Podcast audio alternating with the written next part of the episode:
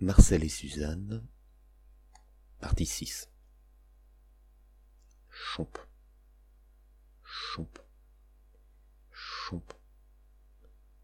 Suzanne euh, lève les yeux vers l'horloge de la cuisine. Il est dix heures. L'appartement est calme. Et elle entend au bout du couloir le bruit des charentaises de Marcel.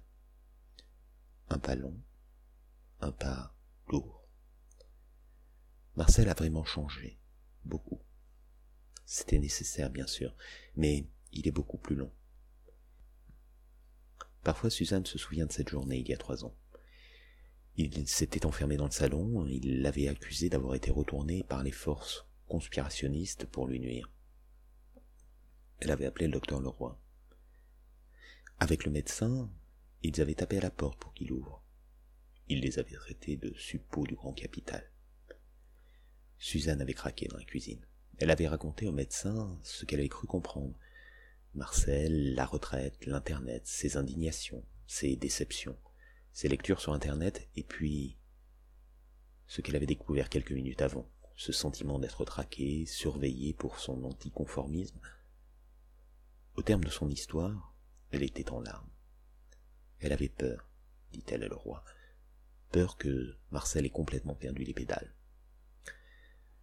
Le hasard voulait que le docteur Leroy ait eu l'occasion ces dernières années de soigner de nombreux cas soumis au stress lié à l'utilisation de l'Internet?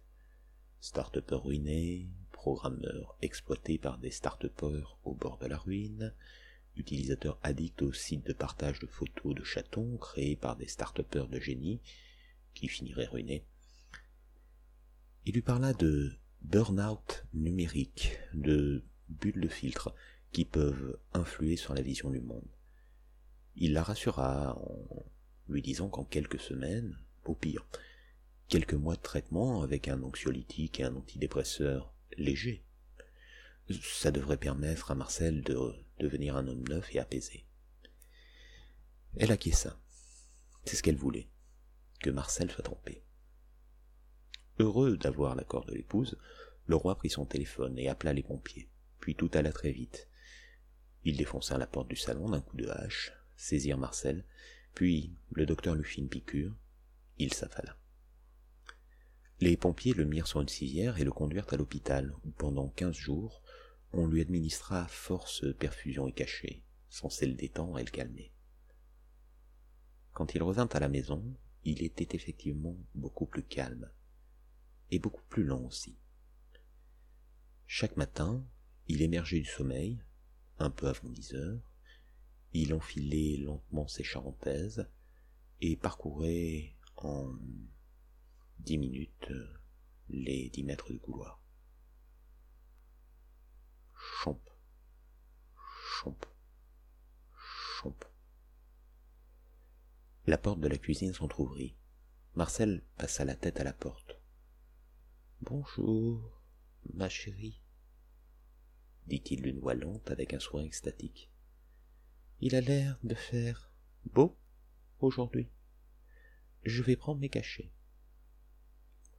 Elle lui donna les quatre grosses pilules bleues et les deux petites pilules rouges.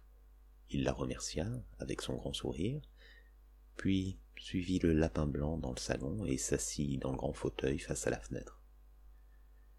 Il y resterait jusqu'à midi, jetant un œil distrait au libé que le facteur déposait chaque matin. Il essayerait de lire un article ou deux, mais il avait du mal à retenir plus de deux lignes à la suite. Alors, il se contentait de regarder danser les caractères devant ses yeux en leur trouvant une grâce infinie. À midi, il mangeait, puis il retournait au salon, regardait un épisode des Feux de l'amour. C'était tellement triste et émouvant. Il subirait ensuite deux ou trois talk shows en compatissant au sort des malheureux invités qui avaient vécu la douleur de perdre leur chat, leur mari, leur enfant, leur virginité ou leur clé de voiture, tout en se demandant pourquoi tous ces gens pouvaient être aussi tendus. Il souriait, apaisé. Et puis il irait fermer les volets, il souperait, puis se coucherait, ça faisait trois ans que ça durait. Suzanne trouvait ça reposant aussi. Peut-être trop. Jusqu'à ce soir où il entr'ouvrit la fenêtre pour profiter de la douceur du printemps. C'était le moment où les muguets fleurissaient dans la jardinière de la terrasse. Il adorait l'odeur du muguet. Ça sentait le printemps, le renouveau et la lutte prolétaire. Il croyait se souvenir qu'il aimait ça avant. Il leva la tête pour regarder la lumière du soir danser sur la façade de l'immeuble d'en face, et il vit un reflet. Il sentit la panique le gagner. Suzanne. Suzanne. cria-t-il. Il tremblait de tout son corps. Il se retourna vers elle et lui dit. Ils, ils sont là. Ils sont là. Sa voix tremblait, ses mots se mélangeaient. Écoute, Suzanne, puisque je te le dis, arrête de me prendre pour un dingue. Je te dis, je l'ai vu. Un quart d'heure après, l'ambulance quittait la résidence, gyrophare tournant et sirène hurlant.